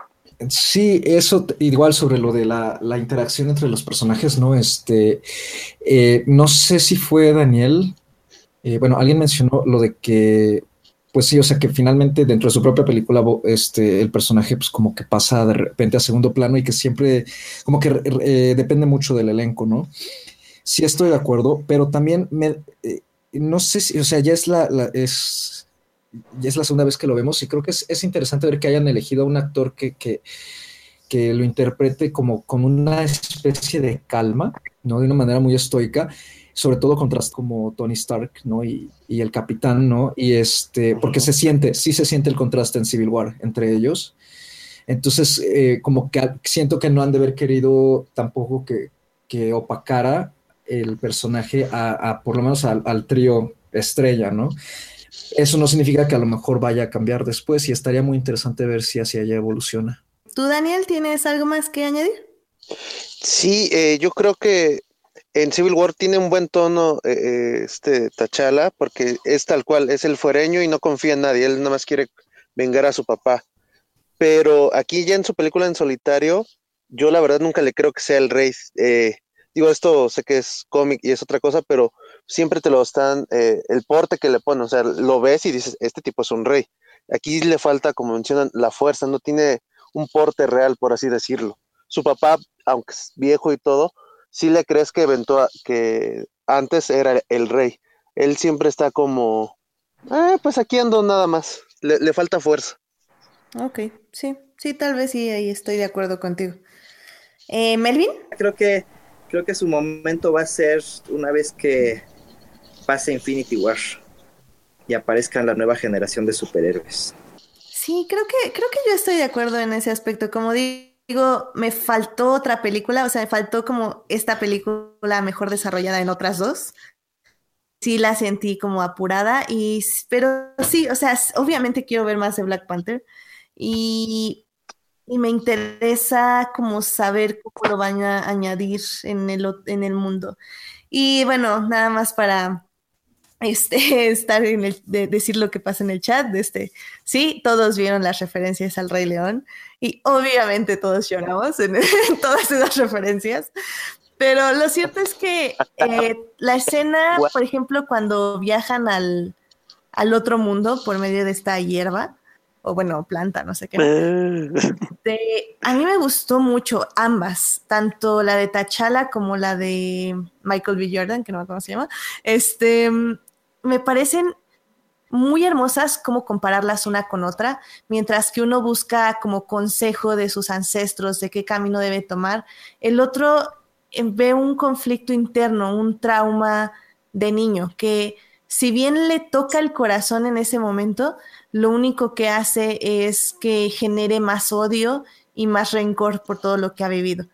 Y eso me parece muy valioso porque ahí es justo donde ves, o sea, yo ya lo decía en nuestra reseña de Thor Ragnarok, que hubo varios momentos que yo perdí, eh, que se perdió el desarrollo de personaje por hacer una escena como impactante o divertida y se perdió todo, o sea, la justificación de los rayos de Thor y todo eso, o sea, apareció muy pronto y ya cuando lo usaste como fuerte, pues ya para qué lo habías usado antes. Entonces, eso es lo que me gusta de Black Panther, que, que sí tiene desarrollo de personaje y sí se enfoca en esto. Mm, Alberto, ¿tú tienes algo más que decir? Pues no, creo que sí, a final de cuentas no, no digo que me disguste porque no, no la odié, como creo que, bueno, como no la odié, pero por ejemplo creo que Thor Ragnarok sí dejó bastante que desear y creo que esa es una buena película, pero sí, como todo, pues tiene sus fallas, ¿no? Pero sí creo que es una película que vale por muchos aspectos, sobre todo el discurso que trae detrás, pero también que no es un discurso forzado, que creo que es un discurso bastante orgánico en, en cuanto a su historia y que, pues sí, a lo mejor creo que espero que, tome un poco de fuerza actoral este Boseman, porque sí le hace falta un poquito de, fuerza para darle punch al personaje de, Black Panther, para mi gusto. Muy bien. Pues, ¿qué les parece si ya nos vamos a series? Ay, no vamos a hablar de Lady Bird, qué triste. ¡Ay, sí es cierto! ¡No es cierto! ¡Ah! Yo por eso, aunque ustedes no nos ven, Estoy yo, druidale ya, ya hay que cerrar. Hasta acá sentí cómo se rompió el corazón de Alberto. Sí. Así como cuando no hablamos de la, cuando no hablamos de la región salvaje, que igual se me rompió mi, mi, cocoro. Ay, la región salvaje. Todavía te la debo, Alberto. Mi cocoro se rompió en mil pedazos. Sí, perdón, querido público. Es que eh, tal vez ya no vamos a hablar de series, porque si no sería yo sola haciendo un monólogo. como siempre en series, pero pues tenemos invitados, entonces hay que aprovecharlos un poquito. ¿Que vamos a hablar de la em, región salvaje? No, creo que no. ¿Quieren hablar de la región salvaje? Podemos hablar de la Ah, bueno, pues si quieren, sí. ¿Tuviste? Ah, sí, escribiste un artículo, ¿verdad, Daniel? De la región salvaje. Sí. Oh, Está bien, bien. Les doy sus cinco minutos de región salvaje. Yeah. ¡Eh! Van, go. A ver, empieza Daniel. Ok, corran a verla. Eh, no, eso sí, nada más, no es ciencia ficción no es terror eh, del monstruo Wu. Si hay un pulpo, si de repente sientes que estás leyendo el color fuera del espacio de Lovecraft, pero son guiños. Realmente es el terror de la sociedad, de cómo el ser tan conservador es más monstruoso y cómo puede acabar con vidas más que un monstruo del espacio. Así de súper rápido. Y es creo que la película mexicana con mejores efectos visuales que he visto. Mm. Realmente saben usar el presupuesto, no sé cuánto es, pero lo usan muy bien. Sí está a la altura de, cualquier película de, de blockbuster. Muy de acuerdo. Sí, totalmente de acuerdo también. Muy de acuerdo. Y, y, creo que, y creo que Daniel hace un resumen interesante porque sí es difícil como, bueno, o sea, esta, esta como siempre como necesidad de, de catalogar las películas en algún género y creo que lo que hace La región salvaje bien es eso, o sea, hacer una película auténtica sobre una temática bastante pesada, porque lo es, pero creo que tiene mucho, mucho, mucho que ver con lo que dice él, ¿no? Que es como esta crítica social que hay hacia como la sociedad actual, o más bien la sociedad mexicana y sobre este aspecto del... que tiene que ver como entre la sexualidad, entre el aspecto de, de los tabúes, este, de los prejuicios en una comunidad tan pequeña como, como es esta, ¿no? Entonces, si no han visto la región salvaje, yo, y de hecho yo cuando lo escribí lo escribí así, tal cual, no es una película fácil, pero si te atreves a verla, creo que vas a encontrar con, te vas a encontrar con un discurso que creo que solo Amat pudo haber dado bien, como, como, como, como, este, como lo hace aquí. Y sí, o sea, esta parte también como de los efectos especiales y los valores de producción, y sobre todo de actuaciones, porque creo que las actuaciones también son bastante valiosas para mí, para mi parecer. Carlos, este, ¿tú ah, quieres añadir algo de la región? Ya, es mi. Sí, ¿cómo? Este, sí, no, este, yo quedé sorprendido y al mismo tiempo eh, me hubiera gustado como más, ¿no? Este, estoy completamente de acuerdo, los efectos me impresionaron mucho, ¿no? Sentía cosa del pulpo alrededor de mí. Ay, no. Muy, muy, Suena muy romántico. muy, muy real. sí, se ve, se ve estupendo, de verdad. O sea, supera algunas cositas que vimos en La Pantera. Y, este, y sí, ¿eh? Y sí. No, de veras. Sí. Y creo, y creo que además este, algo que me encantó fue la ambientación y, y las tomas, ¿no? La, la, la, cinematografía creo que está muy bien lograda, en la manera en que eligieron el, eh, el, escenario exterior también me gusta mucho porque sí intriga, sí te inquieta y pues no, no horroriza, pero pues hay, o sea, te, te, te, te van nutriendo como en esta especie de de paranoia extraña ¿no? que se genera por parte de todo este mundo de violencia. Y creo que su comentario, ¿no? como, como ya dijeron, es, es muy valioso, es muy conciso. Este, cosas. No me terminan de convencer eh, los diálogos, ¿no? La manera, la manera de interpretación en general de los diálogos no me gusta y es un problema que tengo yo con Escalante en general. Este, eso y que por momentos eh, yo, yo, entendí muy bien eh, la manera en que funciona lo del alien pulpo, ¿no? Eh, lo que simboliza, pero por momentos me empezó a descuadrar y como que ya no, ya no lo quería yo, ¿no? O sea, a pesar de que me, gustaba verlo y me gustaba cómo se veía y todo, al mismo tiempo decía, es que como que ya, ya no, no, quiero que siga con el drama sin irnos hacia la fantasía en ese aspecto, pero se, se la paso porque creo que es una película muy importante y que vale mucho la pena no, mucho, mucho la pena. Perfecto, pues sí. Eh, si quieren, no sé si siguen cines, pero... Sí, todavía. Sí, todavía, todavía. Ah, perfecto. Eh, la región salvaje sigue en cines, está dirigida, como decían, por Amat Escalante, que lo pueden conocer por películas como eh, Los Bastardos o como Eli, que creo que fue la que más tuvo relevancia, al menos en festivales. Así es. Sigue en la Cineteca al menos ahí va a seguir. Sí, todavía he visto que también sigue en cartelera en salas comerciales por si la pueden cachar, pues adelante. Muy bien. Pues si no tiene nada más que agregar, nos vamos con Lady Bird. Eh, sí. Ah, Lady Bird. Que igual nada más vamos a hablar al parecer cinco minutos. Sí, porque, es... uno de nuestros invitados la vio, súper triste. No, ya bueno. Sí, la vio Carlos. Carlos sí la vio. Carlos sí la vio. Pero Daniel y Melvin no, bueno, pues es que les estoy dando chance. Es, bueno, eh, Lady Bird es una película dirigida por Greta Gerwig, que según yo ha hecho esta y Ah, veamos, no sé qué más. Pero, pero es su ópera prima, ¿no? Según yo. Sí, su ópera prima. prima. De hecho. Bueno, o sea. Una película del 2010, del 2008. Es, Fran, es Frances Ha. Frances Ha, ajá. Pero bueno. Eh, ella, bueno, Lady Bird trata sobre una chica que básicamente está en su último semestre de lo que para nosotros sería la preparatoria eh, y ya va a mover a la universidad. Eh, básicamente es una historia sobre la adolescencia, sobre la rebeldía, sobre encontrar la identidad de uno y sobre seguir, seguir con la vida y lo que implica esto. Em, tú, Alberto, ¿qué nos puedes decir de la película? Ay, ¿por qué me preguntas a mí? Oh, es que iba a pasar con Carlos, pero dije, no, quiero que llore primero Alberto. ok. Bueno, la, verdad es que yo, yo la vi con, como con mucho, como con mucha como prevención, se podría decir, personal. Porque también, como le dije, yo la verdad es que yo no sabía de qué, de qué iba la película en sí. O sea, yo había visto cortos, imágenes de la película, pero en sí no me sabía la trama. O sea, yo no sabía de qué iba. Entonces, cuando me empecé a exponer a la película, ya que la vi, empecé como a encontrar cosas bien interesantes que yo no esperaba encontrar, ¿no? Yo, yo me esperaba así una comedia drama indie, pero creo que tiene valores interesantes de muchas cosas, o sea, tanto narrativos como actorales, como de guion, sobre todo, que el guion me pareció o sea, una gran, un gran guion. Y que la verdad es que, a ver, ¿cómo, ¿cómo se llama Carlos? Es que se me fue el nombre. Es Sirsha. Sirsha Ronan. Que la verdad es que ha crecido, o sea, la verdad es que a mí Brooklyn no me gustó, pero debo aceptar que actúa bien. Pero aquí como que da otro ya otro matiz de actuación que me gustó bastante, que es esta como, este, esta personalidad como cínica, pero a la vez como idealiza, idealista, como rebelde, o sea, creo que es, creo que es un gran personaje de, de ella y que creo que merece bastante la nominación que tiene. Y, y pues la verdad es que la dirección es bastante como...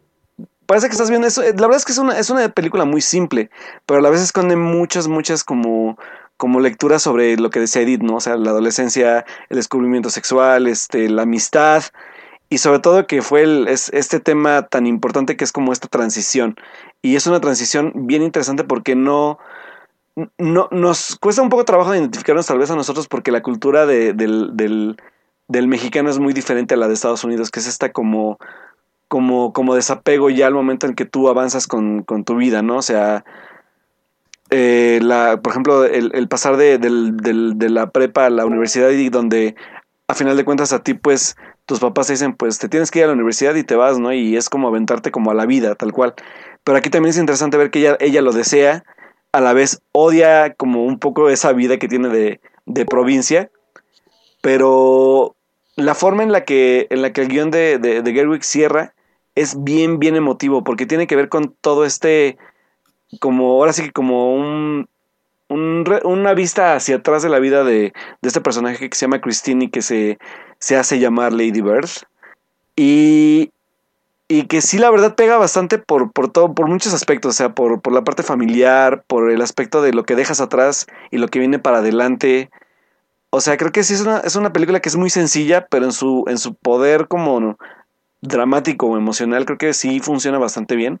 Platicaba yo, de hecho, ayer con Carlos por Twitter que, que a mí al final se me hace súper, súper acertado.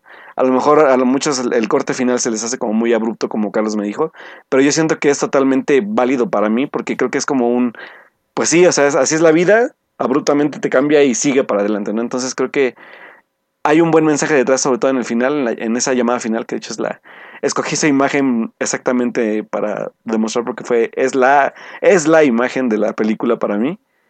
Y que pues la verdad es que sí es una película que me sorprendió bastante. Yo no esperaba mucho de ella y, y miren que lloré bastante. Y, digo bueno ahorita Carlos no dice por qué no le gustó esa escena final pero a mí también me pareció muy hermosa sobre todo porque a veces eh, creo que este tipo de realizaciones sobre sobre lo que te aportan los otros en tu vida, te dan de golpe. Y, creo que hay, hay situaciones donde si le quieres decir algo a una persona, eh, se lo tienes que decir en ese momento. Así es. o básicamente se te, se te quita como el impulso y ya nunca lo haces. Entonces que ella eh, llame a sus padres para, para decirles lo que les tiene que decir, eh, en ese momento, porque justo va a una iglesia, o sea, justo eh, recuerda por qué los quiere, todo lo que sacrificaron por ella, o sea, es, es un momento muy hermoso, como cómo se pone en el teléfono y básicamente les agradece por todo, o sea, por todo lo que le dieron. Y, y en sí la película a mí, a mí me encantó en muchos momentos porque es muy honesta. O sea, son cosas que creo que muy poca gente diría o hablaría tan directo, o al menos, no sé, eh, me parece que es como algo muy gringo. Eh, es algo que he estado viendo últimamente en series como Black Lightning o, o cosas así que que son conversaciones muy francas eh, que tienen con sus padres, hijos con padres, y, que al final del día son muy acertadas porque nos dicen ciertos, ciertos puntos del desarrollo de, Lady Bird. Y, y, como dices, o sea, cómo ella empieza, o sea, cómo en un semestre, eh, bueno, más bien en dos semestres, en un año, te muestran como este desarrollo y esta evolución en su pensamiento sobre justo el amor, sobre la sexualidad, sobre la amistad y sobre la familia, es muy hermoso y creo que, eh, o sea, entiendo por qué mucha gente no quiere a esta, esta Greta en, en, en dirección, pero al menos el guion tienen que admitir que es muy bonito. Oh, y, sí. y la verdad es que sin una dirección así tan... Es que creo que mucha gente da por sentado que es muy fácil dirigir así una película, cuando no lo es. O sea, los planos están muy bien pensados, el ritmo de las actuaciones, la manera en que los diálogos son entregados. O sea, tienes que tener un director muy consciente de lo que está diciendo y de cómo lo está diciendo. Entonces, a mí me gusta mucho que esté nominada a dirección. Obviamente no va a ganar, pero la verdad es que si, si como dicen, por políticamente correctos, tenían que nominar a una mujer, creo que es una buena nominación y, me gusta que ella esté ahí. No sé tú qué dices, Carlos. Híjole, a mí también me gustó bastante. Es justamente el tipo de película indie pequeña que, disfruto, ¿no? O sea, y, y, es algo que, que, a mí me gusta defender mucho, que de tramas muy sencillas se puede hacer una gran película que toque muchas fibras sin que haya efectos especiales, sin que haya un exceso de producción épico así con, eh, un, este, con muchísimos extras, ¿no? Y panoramas y todo eso. Es, es, justo el tipo de película pequeña que entra de forma íntima, rápida y se queda. Y creo que creo que Gerwig sí hace un buen trabajo, como dices, y fíjate, no lo, no lo había pensado así, pero, pero es cierto, es, es, es difícil, creo yo, de, dirigir personajes, bueno, actores que interpretan a personajes en primera tan cercanos a la directora, porque pues, ella trabajó en el guion, y que además eh, tengan que interpretar algo tan, pues no, no quiero decir mundano, pero pues como tan de la vida diaria, ¿no? porque no es como que ya ah, pues estudia a tal personaje, ¿no? Estudia a Churchill para interpretar a Churchill, por ejemplo. No, no, no.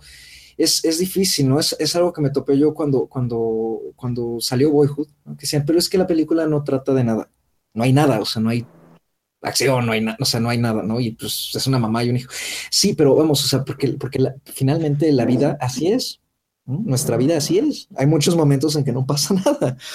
Y, y que sin embargo eh, eh, logra hacer que esos momentos sean como tan carismáticos, creo que es un gran logro tanto del elenco como de la manera en que Gerwig maneja al, elenco y, que les, no sé, les permitió adentrarse en los personajes y en el guion y adueñarse de los diálogos y de los movimientos y de cada una de las escenas. Creo que eso es, eso es bastante notorio y, es una película con mucho corazón. Ya sé que dijimos eso con, La Pantera, pero, pero es que sí, sí se nota que el elenco se la pasó estupendo y, se, nota mucho y además como que cada personaje es como muy rico, tiene muchas capas a pesar de que vemos solamente algunas, ¿no?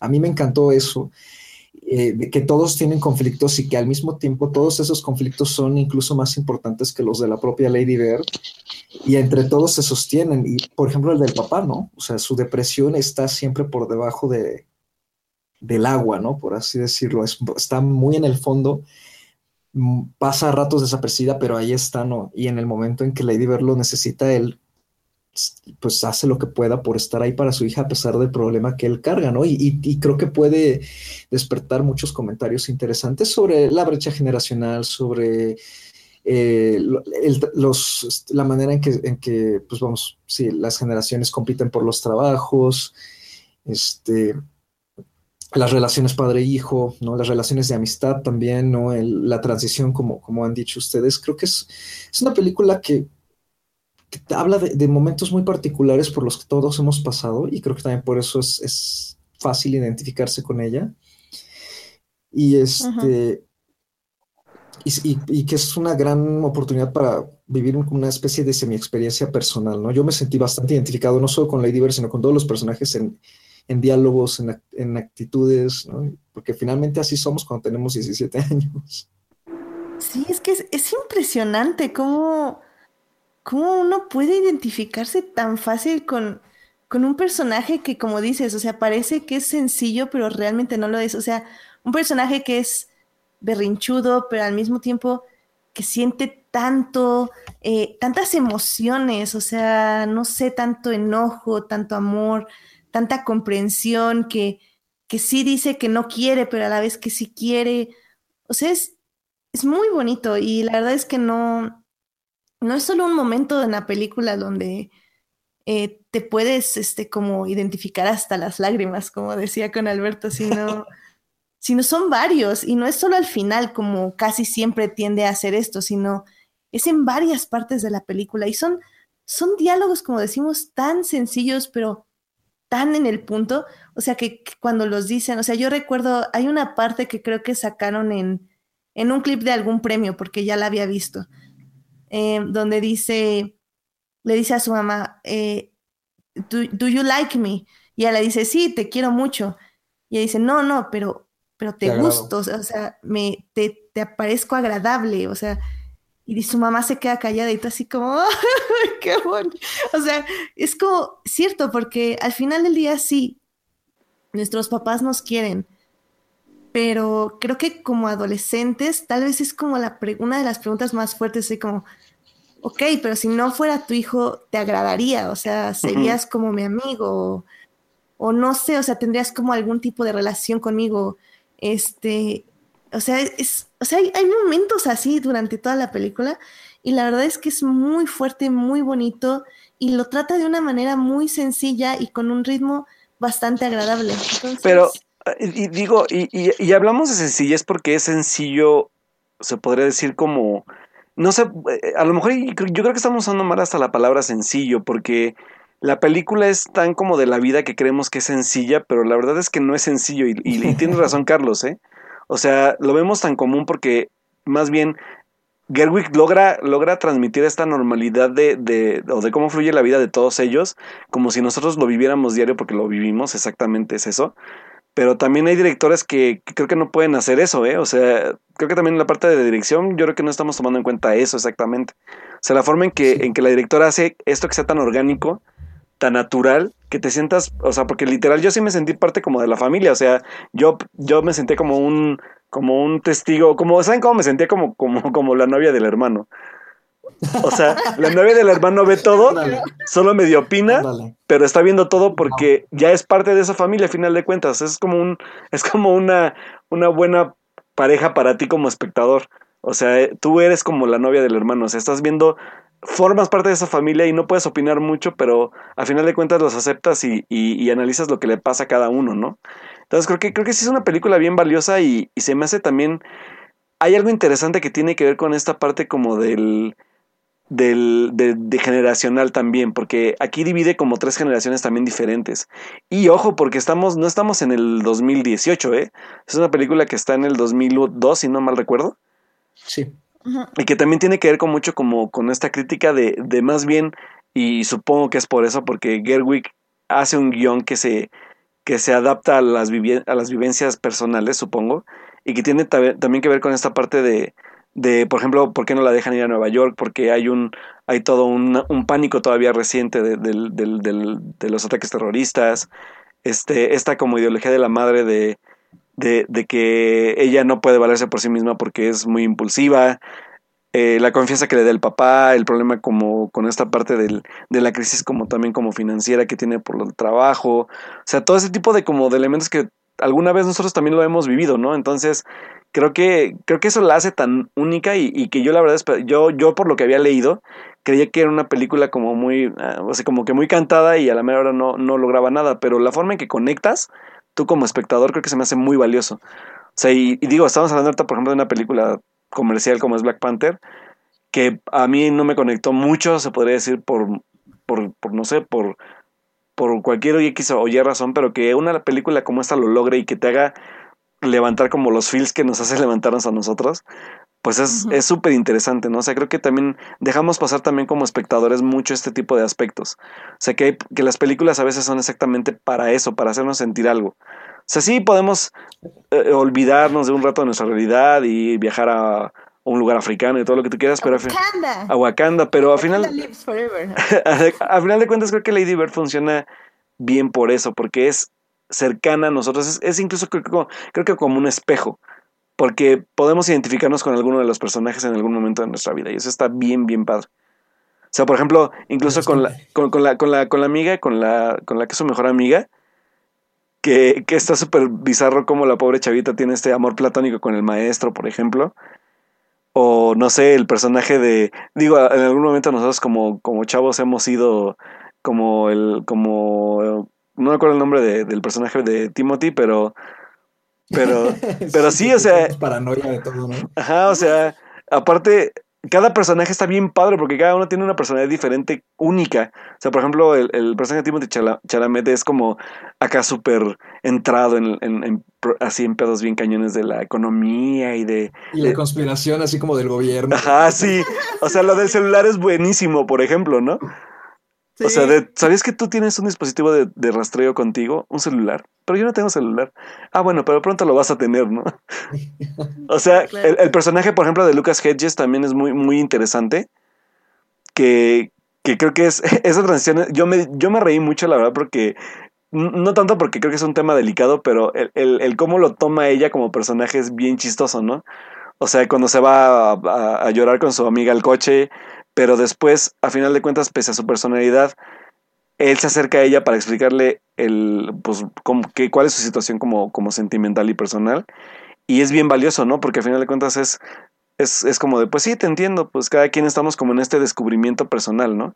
Sí. O sea, es, es, tiene lecturas bien interesantes, ¿eh? La neta, sí, yo no, yo no me esperaba nada de esto, en serio. O sea, yo esperaba un- una comedia así como, por ejemplo, incluso llegué a leer que había gente que comparaba el personaje de, de, de, de Lady Bird con Juno. Y neta, gente, Ay, no. nada que ver, No. nada que ver. O sea, neta, nada que ver. No. A Es- mí me recordó más a Boyhood. Sí, la verdad es que, bueno, pero yo creo que es un poco. Aparte, es, ese es súper ágil, o sea, dura bien poco. Todos los diálogos son concisos, directos, como dice Edith. Y creo que eso también ayuda mucho a que tú te identifiques rápido con ella. O sea, no, no, Sí. Greta no se toma mucho tiempo para que luego, luego te, te tome así como de la mano y te diga, esto ya lo has vivido, refléjate aquí. O sea, eso está bien, bien padre. Muy bien, pues yo creo que con eso concluimos Lady Bird, porque si no se nos va a dormir Daniel y Melvin. Sí. Eh, Ya los sí, oigo roncar. La verdad es que creo que nuestra conclusión aquí es que vayan a ver. Es una película muy bonita. Eh, no le tengan miedo. Creo que los tres salimos muy gratamente sorprendidos. Yo también no sabía qué esperar y, y de hecho hasta la vi con mi familia y estaban como refunfuñando porque creían que era otro Call Me By Your Name. Oh, o me sea. a vetar de la casa por eso. ¿What? Entonces, la verdad es que todos terminamos llorando y muy felices. Entonces, vayan a ver Lady Bird, está muy, muy bonita. Vayan, vayan. Vayan con sus padres. Sí, sobre todo. Sí, Con la el verdad que, es que sí, ¿eh? con el La que mejor sí. se lleven o con el que peor se lleven. Ahí como la vean. Sí, la verdad. Sí, no, no, y, y sí aplica, ¿eh? Sí aplica que es para familias. Y muy bien. Y todos van a salir y se van a abrazar, van a ver. Acá entre nos, a mí sí me gustaría que ganara mejor película. Digo, ¿qué? Bye. Oh, o sea, sí, como, como decía Monse la otra vez, este, es la ganadora de mi corazón, pero Sí. no va a pasar. Obviamente, sí, porque la neta sí, no. Pero bueno. Vayan a ver, chicos, está muy chida. Véanla. Em, ¿Qué te parece, Alberto, si ya nos vamos a noticias? Vámonos, porque ya, se nos, ya, nos ganó el tiempo, de hecho. Sí. Va. Sí. Mientras platican algo en lo que busca la cortinilla. Gracias. bueno, yo nada más quiero decirles que la próxima semana voy a hablar de Star Trek Discovery, mi monólogo, porque obvio nadie la vio. Así que véanla, véanla y véanla, por favor. Estuvo muy bueno el final. Bueno, no tan bueno, pero la serie estuvo increíble. Y también vean Black Lightning, está muy chido. Y como decía Edgar en el chat, eh, esa sí, creo que era Edgar, pero bueno, esa sí es una serie muy política. Eh, al contrario de Black Panther, que siento que era como más la política interna dentro de la película, Black Lightning sí es una tras otra, tras otra, contra la policía, contra el gobierno, contra el racismo. Y está muy padre. Serie? ¿Qué onda con esa serie? A mí me sorprendió todo lo político que se Ok, entonces vamos a series. no, es cierto. es que sé que Daniel también vio Black Knight. Vamos rápido a series. Vamos rápido a series entonces. Series. Televisión. Streaming. En. Four Nerds. Ok, so estamos en series y vamos a hablar de Black Lightning. Porque al parecer a Melvin le sorprendió lo política que es. ¿Qué, qué, qué esperabas o qué no esperabas, Melvin? Pues yo esperaba, tardé en verla, ¿eh? Me, ya la empecé cuando salió, creo que van en el cuarto, ¿no? Episodio. O, sí. No sé, tardé en verla. Y este, pues esperaba lo mismo de, de Warner, ya sabes, este, Flash, tipo Flash, Supergirl Arrow, o sea, que más bien tipo Arrow, ¿no? Todavía que es como, como que muy ligera, ya sabes, problemas de una, este, de una ciudad, de delincuentes y todo eso. Y de repente la empiezo a ver y veo un personaje así súper torturado, súper complejo. Un superhéroe nada que ver con, los superhéroes que se han visto en la tele. Y luego aparte de eso, aparte de tener un personaje tan oscuro, con una carga dramática bien pesada, aparte le meten este tintes políticos así, pero a full, ¿no? O sea, este, contra, como dices, la policía, contra el gobierno, o sea, es una serie de la policía no los quiere y no tienen quien defenderse y hay pandillas. O sea, muy compleja toda la historia, ¿no? Que, o sea, pero ¿no? Está demasiado oscura y compleja como para este decir, ah, es una es la clásica de superhéroes.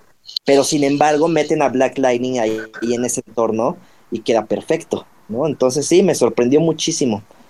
Ojalá vaya para arriba. Sí, y también a mí lo que me llamó mucho la atención es que está estructurada como una serie de Netflix, es decir, eh, no tiene un villano semanal, sino es más como el desarrollo de los personajes durante, ahorita van cuatro horas.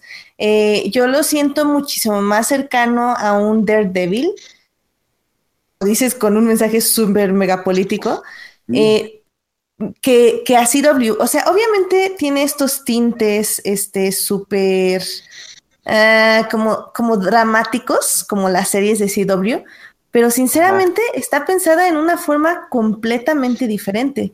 Este, no sé tú, Daniel, ¿qué opines? Sí, eh, eh, concuerdo. Eh, es, es hasta cierto punto lógico que sea diferente porque no olvidemos que originalmente esta serie no era para CW, era de los proyectos que estaban manejando para Fox. Eh, eventualmente eh, la rechazan por, no se sabe por qué o si fue parte de los deals que, que tuvieron Warner y Fox, pero al final del día la rescata CW porque es de del que les ha dado todo el Arrowverse de este Kingsberg, pero está, por eso se siente tan diferente y y hasta de inicio no está ni siquiera eh, dentro de la Rovers como tal. Supongo que para la siguiente temporada ya será una Tierra 25, una cosa por el estilo. En lo que encuentran cómo adaptarlo, pero, pero de mientras sí fue totalmente pensada como ser independiente. No era, eh, no es parte de la Rovers. A diferencia de Supergirl, que siempre supimos que, que era la intención y estaban viendo cómo lograrlo y, y en la primera temporada lo logran con el crossover Aquí es hasta otro equipo de producción, digo, ni siquiera se graba en, en Canadá, es en Cleveland o Chicago, si no, si no mal recuerdo. No, y, digo, a mí me encanta Black Lightning y la verdad estoy pensando en el crossover Porque obvio sí los tienen que juntar, porque Black Lightning y Oliver Queen se van a llevar súper bien. Digo, tal vez a Oliver le moleste un poco toda esta violencia de Black Lightning hacia básicamente todos, pero la verdad es que entre vigilantes, es que eh, Black Lightning lo que me encanta es que sigue siendo un vigilante con superpoderes. O sea, no es como cuando Arrow empezó a ser como, como esta copia fea de Flash, donde ya todos tenían poderes y el pobre Arrow nada más iba haciendo lo que podía dando patadas voladoras, eh, sino que ya es, es una muy buena combinación de esta onda de persecución, de, no sé, es como, híjole, es que ni siquiera sé cómo describir Black Lightning, no sé si ustedes me ayuden aquí, es como, como qué género puede ser. O sea, obvio es superhéroes, pero como que de qué tipo de superhéroe. Ah, no sé, o sea, pero es, es muy violento, es muy violento en muchos aspectos y es como el heroísmo tiene que salir de este mundo, o más bien puede salir de este mundo violento, y cómo los que pueden hacer algo por los demás tienen el deber de hacerlo. Y también me pareció muy interesante que Black Lightning no empieza con la historia de origen de Black Lightning, o sea, lo estamos viendo ya como que lleva 10 años haciendo esto, y si no, más bien es la historia de origen de sus hijas y de los superpoderes de ellas. Entonces también, pero bueno, ellas están como de secundarios, por el momento al menos. Y eso a mí me parece increíble, o sea, cómo, cómo haces una, una serie completamente incluyente, eh, completamente política y completamente violenta dentro de un mundo de CW y que sea tan padre desde la música, desde las peleas, de, bueno, o sea, la foto es foto de sí, bueno, así X, pero, está padre, o sea, la verdad es que yo no esperaba mucho de Black Lightning y le pone, le pone un sabor diferente a las series que ahora, bueno, ahora que ya está incluida en CW. Y, eso es lo que me gusta. Eh, ¿Dónde la pasan aquí? Qué buena pregunta. Mira, está en Netflix. Eh, exacto, sale una semana después de Estados Unidos, aquí en Netflix. Ah, Entonces es un capítulo por semana. Eh, llevamos cinco episodios en Netflix ahorita. Como Orphan Black, como la última temporada que también así la subieron a Netflix. Órale, está súper eso. sí, eh, creo que también se me hace mucho más este digerible que Luke Cage. Luke Cage yo la sentía como que no sabían bien de qué hablar y Black Lightning es como, como que le vale, o sea, va con todo, o sea, va con todo y contra todos, y eso está muy padre. Eh, sí, pues todavía se siente como contenido, o sea, como que no se atreven, y aquí lo que parecía ser como la copia de Luke Cage, pero aquí se atrevieron a más, se aventaron con todo. Órale. Sí, es padre. Pero bueno, pues yo creo que al menos de que quieran comentar algo más de Black Lightning, nos podemos ir a noticias. Noticias de la semana. Eventos. Trailers. Hashtag no vean trailers. Chismes. En, Nerds. Bueno, pues ya nada más para decir un par de noticias. Eh, eh, por ejemplo, yo leí este fin de semana que, bueno, esta semana, que Ryan Murphy ha firmado con Netflix un contrato de exclusividad de cinco años por millones de dólares. Lo cual va a estar muy interesante. La verdad es que a mí Ryan Murphy me encanta como showrunner. O sea, tiene cosas, casi siempre se van como a lo gore extraño, pero hace género, bueno, gore extraño y farsa, lo cual está súper cool. Tiene proyectos como súper loquísimos. Este, lo, ustedes lo conocerán por American Horror Story. Eh, por Glee o por Scream Queens o por ahorita la serie de American Horror Crime, no, American Crime Story, que es la de O.J. Simpson, si no mal recuerdo, y, la, de, Versace, que ahorita están este, en, al aire. Entonces, eh, pues la verdad no sé qué hicieron o qué, qué, dijo y qué hizo para que le dieran este contrato, pero la verdad estoy, estoy emocionada por lo que pueda hacer. O sea, me parece un showrunner muy interesante y tiene ideas muy no mainstream, lo cual está padre. Entonces puede hacer cosas interesantes. Eh, no sé si ustedes hayan oído, hayan visto algo de él. ¿Les gusta el trabajo de Ryan Murphy? A mí no. Porque se me hace, se me hace un showrunner bastante como, como, como que siempre va en declive. Bueno, al menos eso es lo que yo he visto en sus series que he podido ver. Pero bueno, o sea, sí es interesante lo que hace, pero no sé. Yo nunca acabo de ver sus series porque siempre como que siento que acaban cayéndose con algo. Pero bueno, no me odies. No, no, te odio. Sí, o sea, no es mi showrunner favorito, pero, pero me gusta. Es que, es que, no sé, por ejemplo, Scream Queens eh, no la veía muy seguido porque como que se me olvidaba, pero cuando la veía, o sea, me estaba carcajeando y me encantaba. O sea, te digo que son series como para gente con un gusto particular, no es para todos definitivamente. Em, otra de las noticias de la semana, de la semana, perdón, es que ya no va a haber más Transformers. ¡Yay! No. No, cancelar, mataron el universo de Transformers porque lo van a rebotear. Lo van a rebotear, así es. y yo me quedé, no. De hecho, esto sí me, esto sí me emocionó un poco porque, bueno, yo no, no, leí bien la noticia, pero no sé qué pasó con, con este proyecto de Bumblebees. No sé si se va a acabar haciendo. Ah, no, eso según yo sí está ya. Sí está. se estrena y ya. Pero el reboot me interesa porque se va a rebotear una de mis series favoritas de la infancia. Que son los Transformers, ¿cómo se dice? ¿Cómo se llamaban? No, ni idea. Bueno, que son este, pues este, este tipo de como de Transformers, pero de la selva. Ah, los Beast Wars. Los Beast Wars. Ay, entonces eso sí me anima. Sí, a mí sí me animó, por eso sí cuando lo dije, sí, sí quiero. Eso sí me anima, porque esa, era la, serie que sí me gustaba. ¿Los carros qué? sí, no, sí, es, o sea, por eso dije, sí, sí, sí, sí me interesa, la verdad. Y aparte, de hecho, ya hay, a ver si se los paso para que se los ponga en el, en el blog ya en la semana, pero ya también ya hay este como artes conceptuales de, los personajes y todo. Entonces sí, suena bastante bien. Nada más que obviamente, mientras no sea Michael Bay el que dirija, todo bien. Ah. Es como. Michael Bay es como el Snyder para. Para Transformers. ¿Qué, Melvin? ¡No te vayas! ¡No te vayas, Melvin! ¡No! Adiós. Ah, hablando de eso exactamente, y ahorita que mencionaste a Snyder también hubo por ahí una noticia, pero ya la dije, el, dije en el programa pasado, ¿lo recuerdas, Edith? Es que no, yo no recuerdo, ah. yo perdí la, noción del tiempo, pero me acuerdo que estuve discutiendo con Melvin y con otro, con otro amigo que se llama César, saludos César, por si nos escucha en el grabado, de, de que se, a final de cuentas se, se corrió como el rumor o la noticia de que Snyder en sí no se fue por sus problemas personales del universo, sino que a final de cuentas sí lo corrieron. Entonces, estuvimos platicando, de hecho, de eso. Sí, o sea, hablamos, hablamos de eso, Melvin y yo y César, un rato sobre si sí o si no, pero es, es, algo bien peculiar porque, digo, a lo mejor muchos lo acabamos odiando por su visión, pero, pero queramos o no, eh, yo, y yo insisto y se lo dije a Melvin, creo que era un director que tenía como, como una, una visión interesante, pero que pues se le fue de las manos.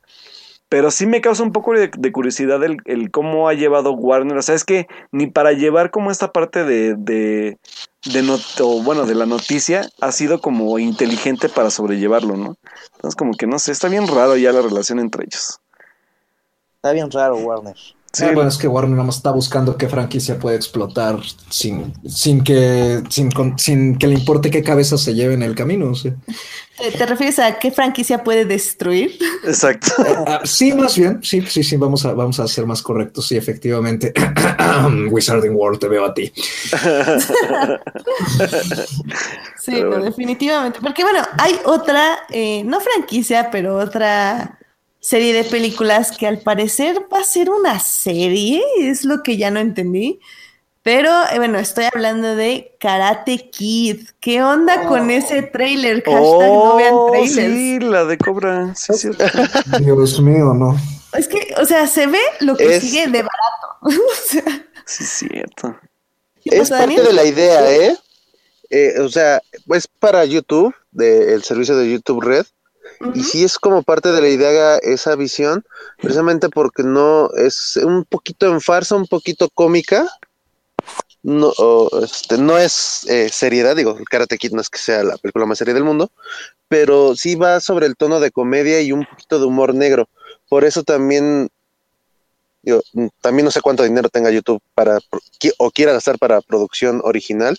Este es de sus primeros proyectos importantes. Digo, ya tiene un documental de gatos, no, no es broma. Así que este, pero esto es como es el primero que, sí busca ya ganar o empezar a hacer competencia a Amazon Prime, a Netflix y etcétera. Entonces, mm. a mí la verdad sí me llama la atención. Al final del día es el Karate Kid. Y lo interesante es que sí sale Ralph Macchio, pero él no es el estelar. Sobre quien se centra todo esto es sobre Johnny. ¿Cómo le fue después de perder contra Daniel San y, y cómo intenta eh, recuperar su vida 30 años después abriendo el, el dojo de los Cobra Kai. Por eso se llama así. Oh, pues, pues mira, no sé. O sea, eh, justo hoy estaba escuchando el podcast de Crónicas de Multiverso donde decían que Karate Kids era unas horribles películas donde al parecer Daniel San era el villano y yo así como, ¿qué? No recuerdo absolutamente nada de Karate Kid. Porque, sinceramente, a mí la película que me gustaba era la de Hilary Swank, la 4. La 3. No, la 4. No, es la 4. La 4. La 4. es la 4. Es la 4.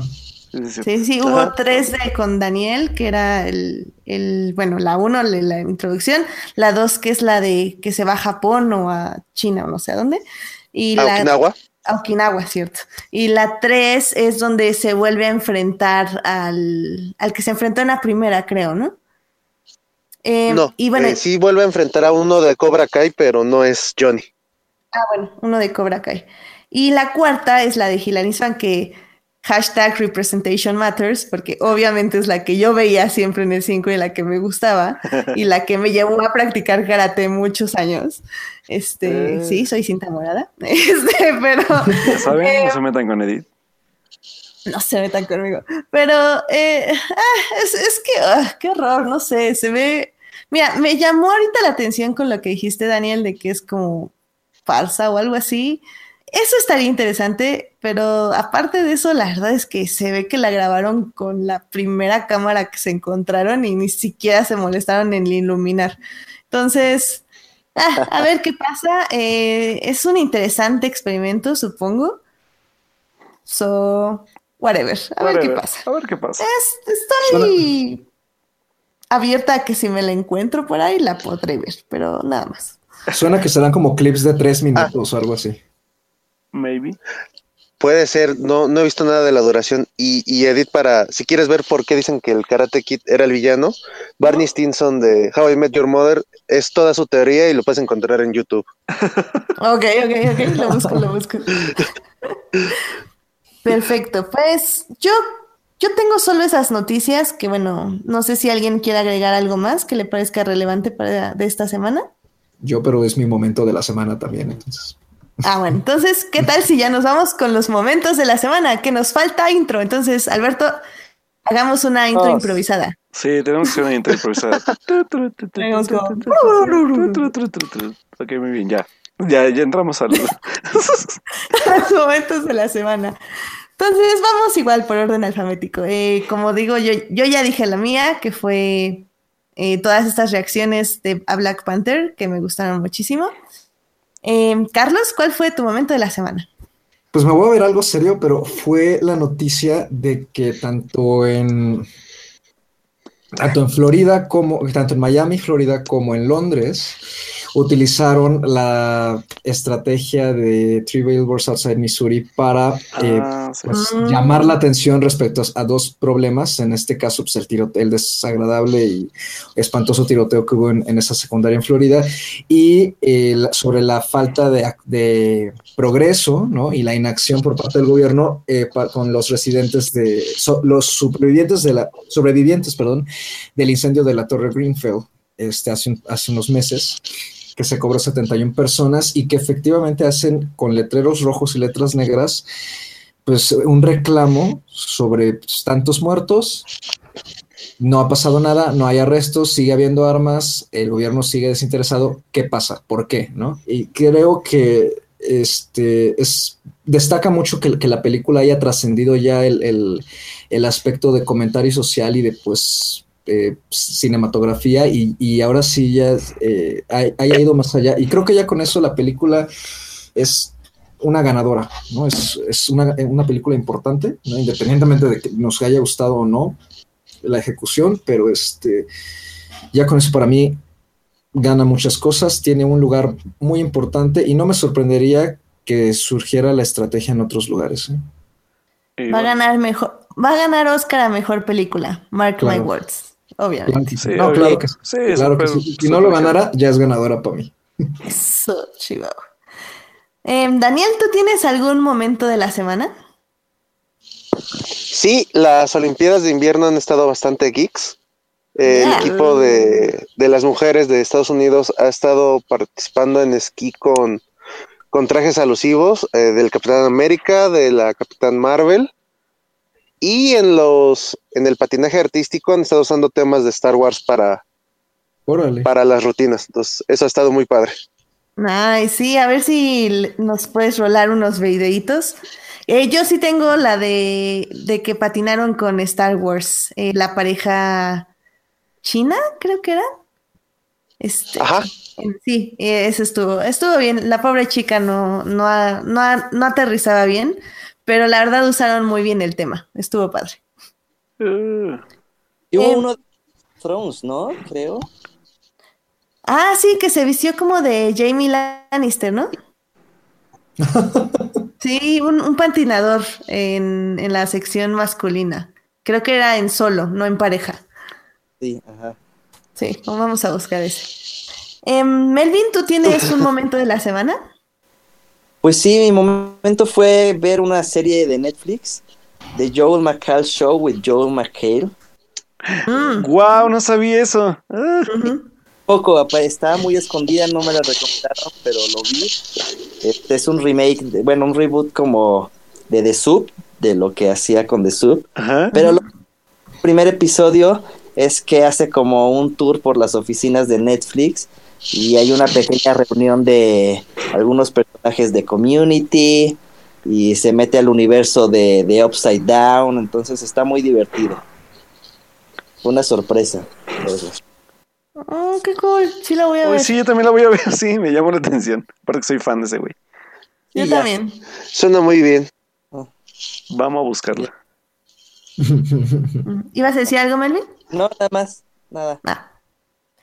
Alberto, tu momento de la semana. Uh, mi momento de la semana tiene que ver, le va a gustar yo creo que a Dan, porque tiene que ver con Funcos.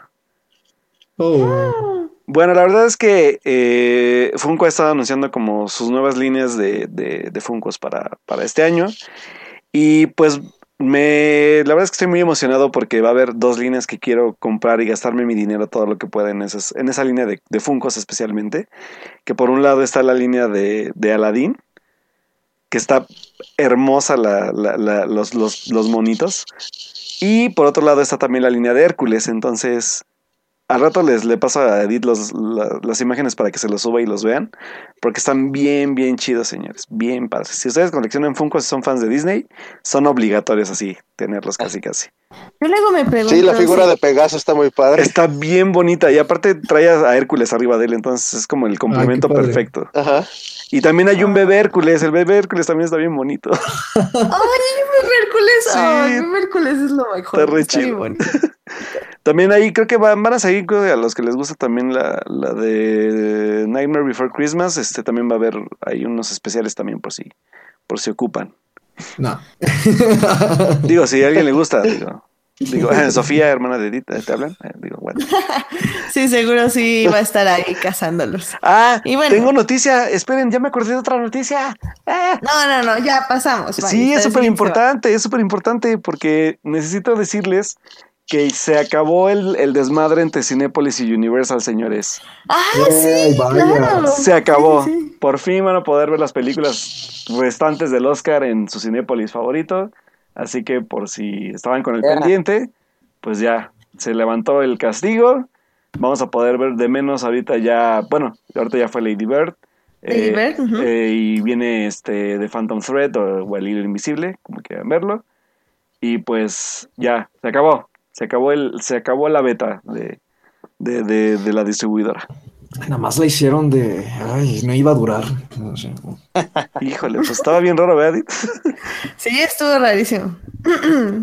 Este, digamos, eh, Sigamos. no, la verdad es que sí, yo sí agradecí mucho porque cuando salí de Black Panther justo vi Lady Bird dije, ¿qué? Entonces estaba muy emocionada. Entonces fue, fue, fue chido. Entonces no voy, a ir a, no voy a ir a sacar mi credencial de Cinemex. Yupi. No, no, no. Ya, ya no sí, tienes que volver a ellos, Sí, amigo. Siguen, castiga- siguen castigados. entonces. Excelente.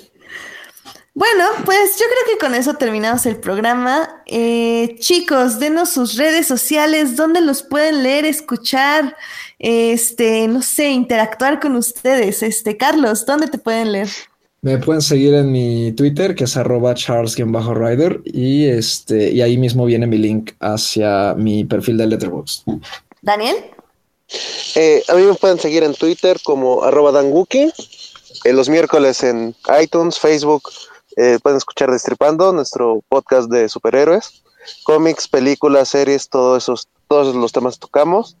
Y también colaboro en altafidelidadmagazine.com. Ahí tengo reseñas de películas, libros y lo más reciente es el último disco de Natalia Lafourcade. Ahí pueden. Uy, discaso. Mm, nice. Melvin. En Twitter e Instagram como Melvlog.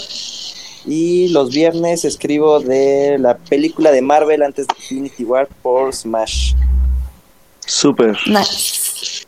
Alberto, tus redes. Pues bueno, chicos, ya saben, me pueden seguir en Alberto Molina en Twitter, arroba Alberto Molina. Y pues este, cada semana también mi columna en Síntesis Hidalgo. Esta semana, como no he tenido tiempo de ver películas, pero ahorita sí ya pude. Este, escribí sobre los 33 años del estreno de The Breakfast Club, cumplió 33 años la película. Les dejé mi, mi pequeño comentario, este, un poco de feels en, en- en mi texto. Y viene el enlace para que si no la han visto o tienen ganas de volverla a ver, pues ahí está el enlace también para que la puedan ver en Netflix. Y pues cualquier comentario sobre la película o feels que quieran compartir conmigo, pues adelante, ahí está, ahí está el texto y, y mi Twitter. Y pues, pues ahí, ahí, ahí estoy. A mí me pueden encontrar en HT Idea. Esta semana subí a mi podcast de Adicto Visual sobre, bueno, mi reseña del libro A Certain Point of View, que es una antología de 40 cuentos de Star Wars. Eh, estaré subiendo, subí la primera parte, estaré subiendo la segunda parte esta semana para que se animen a leer estos cuentos, que la verdad es que hay muchos que valen la pena. Pues muchas gracias por acompañarnos, Carlos, Daniel, el hijo pródigo Melvin. Este, esperamos tenerlos de vuelta muy pronto aquí en el programa. Este, Melvin, te extrañábamos. Sí, hermanito, te, te extrañamos.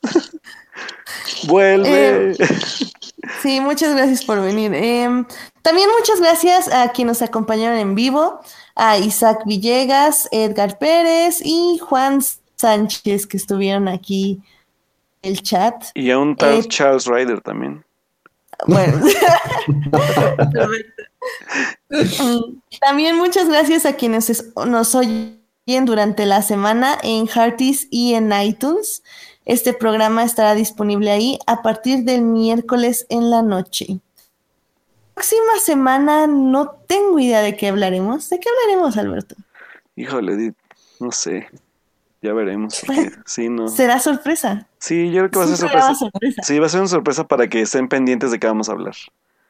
Porque, ¿qué, qué, qué estrenos hay el próximo? A ver, rápido. ¿Qué estrenos hay? Que se acuerden, porque viene Phantom, Phantom Thread se estrena este, ¿no? Este viernes. Podría Sí, ser. sí.